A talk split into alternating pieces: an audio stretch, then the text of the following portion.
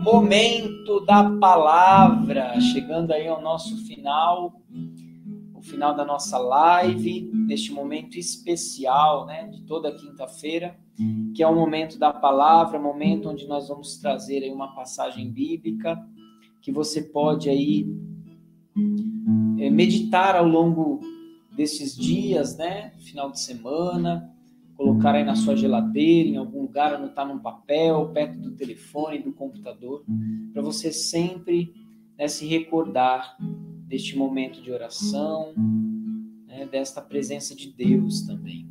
Então vamos lá. Hoje a nossa palavra encontra-se em Lucas, capítulo 1, versículo 45, que diz: Bem-aventurada és tu que crestes, pois se hão de cumprir as coisas que da parte do Senhor te foram ditas.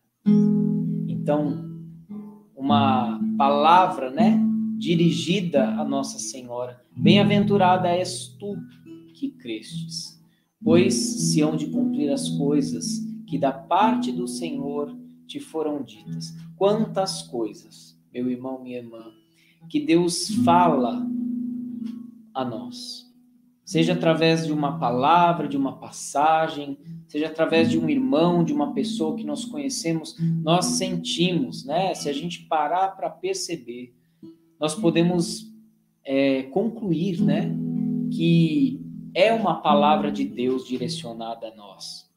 Mas muitas vezes nós não cremos. Muitas vezes nós não acolhemos